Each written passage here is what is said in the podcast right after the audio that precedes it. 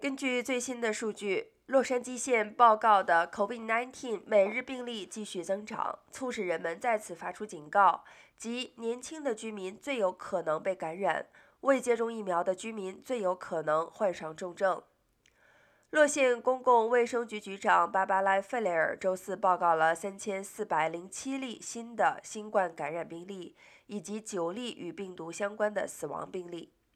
费雷尔指出。在最容易患上新冠的重病年龄组中，感染率相对较低。目前，八十岁及以上的居民的新冠感染率是该县最低的，其次是五岁以下的儿童，其次是六十五岁至七十九岁的成年人和五十岁至六十四岁的成年人。目前感染率最高的人群是十二至十七岁年龄组，其次是十八岁至二十九岁，然后是三十岁至四十九岁。